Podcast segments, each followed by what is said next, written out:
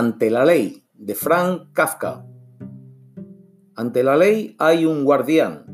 Hasta ese guardián llega un campesino y le ruega que le permita entrar a la ley.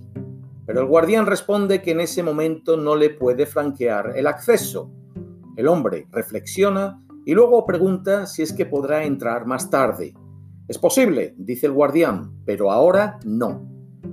Las puertas de la ley están abiertas, como siempre, y el guardián se ha hecho a un lado, de modo que el hombre se inclina para atisbar el interior. Cuando el guardián lo advierte, ríe y dice, si tanto te atrae, intenta entrar a pesar de mi prohibición. Pero recuerda esto, yo soy poderoso, y yo soy solo el último de los guardianes. De sala en sala irás encontrando guardianes cada vez más poderosos, ni siquiera yo puedo soportar la sola vista del tercero.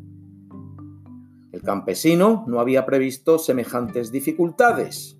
Después de todo, la ley debería ser accesible a todos y en todo momento, piensa. Pero cuando mira con más detenimiento al guardián, con su largo abrigo de pieles, su nariz puntiaguda, la larga y negra barba de tártaro, se decide a esperar hasta que él le conceda el permiso para entrar. El guardián le da un banquillo y le permite sentarse al lado de la puerta. Allí permanece el hombre días y años. Muchas veces intenta entrar e importuna al guardián con sus ruegos. El guardián le formula con frecuencia pequeños interrogatorios.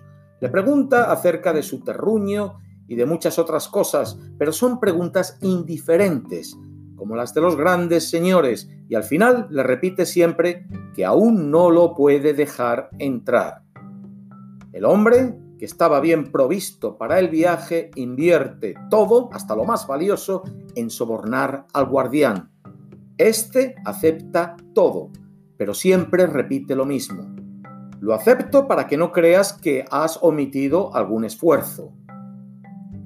Durante todos esos años, el hombre observa ininterrumpidamente al guardián. Olvida a todos los demás guardianes y aquel le parece ser el único obstáculo que se opone a su acceso a la ley. Durante los primeros años maldice su suerte en voz alta, sin reparar en nada. Cuando envejece, ya solo murmura como para sí. Se vuelve pueril, y como en esos años que ha consagrado al estudio del guardián ha llegado a conocer hasta las pulgas de su cuello de pieles, también suplica a las pulgas que lo ayuden a persuadir al guardián. Finalmente su vista se debilita y ya no sabe si en la realidad está oscureciendo a su alrededor o si lo engañan los ojos.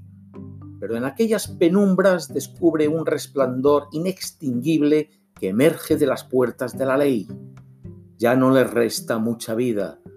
Antes de morir, resume todas las experiencias de aquellos años en una pregunta que nunca había formulado al guardián.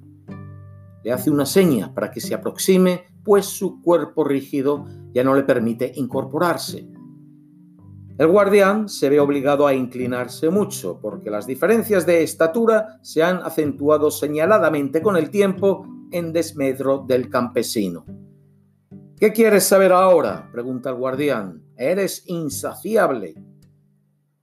Todos buscan la ley, dice el campesino. ¿Y cómo es que en todos los años que llevo aquí nadie más que yo ha solicitado permiso para llegar a ella?